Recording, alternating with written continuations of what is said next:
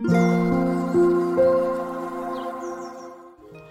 イスレメディー心と体にちょこっといい話。元看護師ホメオパス井上真由美です、えー、時間遅れの配信になっております。が、えーと、昨日は宝塚でお話し会があって、まあ、そこでもお話をさせていただいた、まあ、内容なんですけれども今ものすごくある意味では豊かなえー、時代なんです。えどういう意味かというと、とっても違いの大きな世代が一緒に生きているという意味なんです。この時代、間もなく終わりますよ。だから、とてもとても大事にできたらいいなって思うんです。えー、今の70歳以上ぐらいの世代、まおばあちゃん、おじいちゃんの世代の皆さんって、食べるものがない、着るものがない、お金がない、兄弟が多い、だから順番が来ない、気にかけてもらったり、甘やかせてもらったり、こう順番来ないのが日常だったんですよね。え学校にも行け、行けない。ね。行きたい大学にも行けない。お父さんから、ね、怒られても、お母さんから注目されなくても、兄弟喧嘩で疲れても。でもね、今日美味しいものが食べられたら幸せって時代だったんです。食べられたっていうことで日常の鬱憤が緩和される。今日も生きれたということが実感できる。そんな時代を生き抜いてきたおじいちゃん、おばあちゃんたちなんですよね。だからその立場で今を見たら、こんなに食べるものや物に溢れていて何が不満なんですか？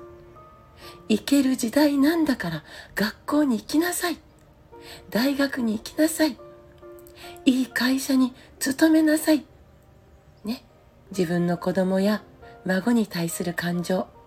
ね？この経験が土台でついこういう言葉が思いとして言葉が出てくる。ね？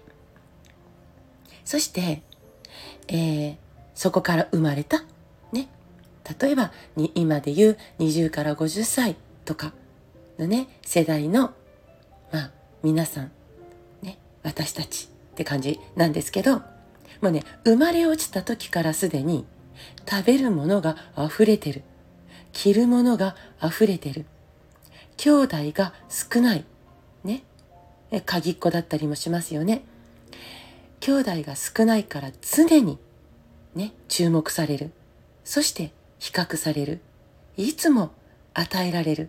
もうそれ与えられるっていうのがね、ま、例えば必要以上の干渉だったりするんですよね。ものだけでなくて。ね。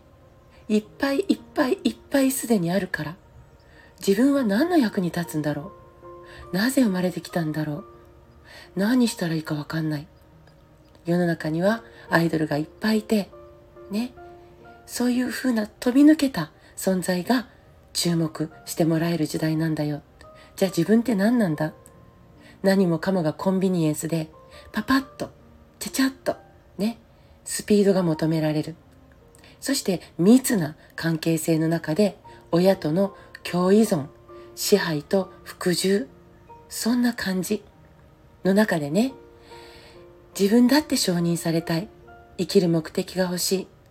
でも見た目が大事だ。人からどう思われるかがすごく気になる。ああ、もう疲れる。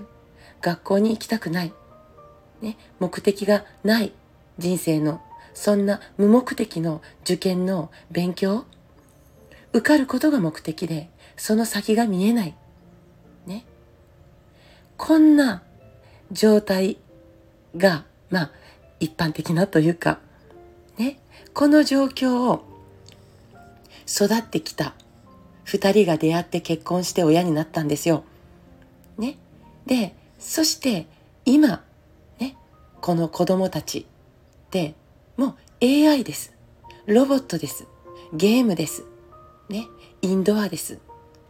ね、アウトドアの時代がなんかね、ちょっと影を潜め、インドア、ゲーム、パソコン、ね、そして発達障害が増えてる。